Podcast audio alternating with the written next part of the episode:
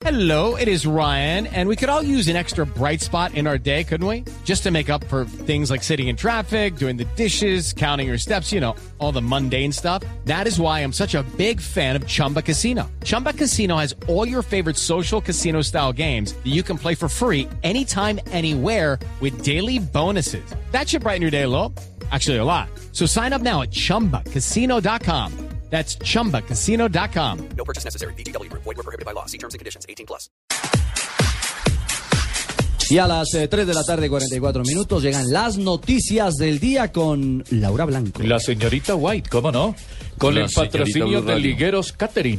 Si a usted le gusta tenerla siempre arriba y que no se le estén cayendo, use Ligueros Catering y sus medias los irán siempre bien.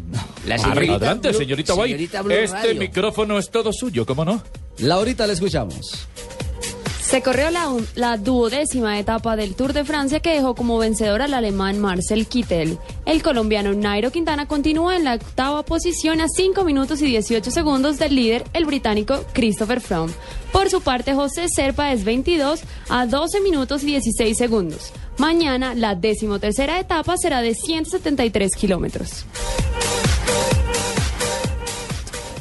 El tenista argentino Juan Martín del Potro padece un esguince leve en la rodilla derecha, según los resultados de los exámenes médicos que le practicaron en un hospital de la ciudad de Buenos Aires.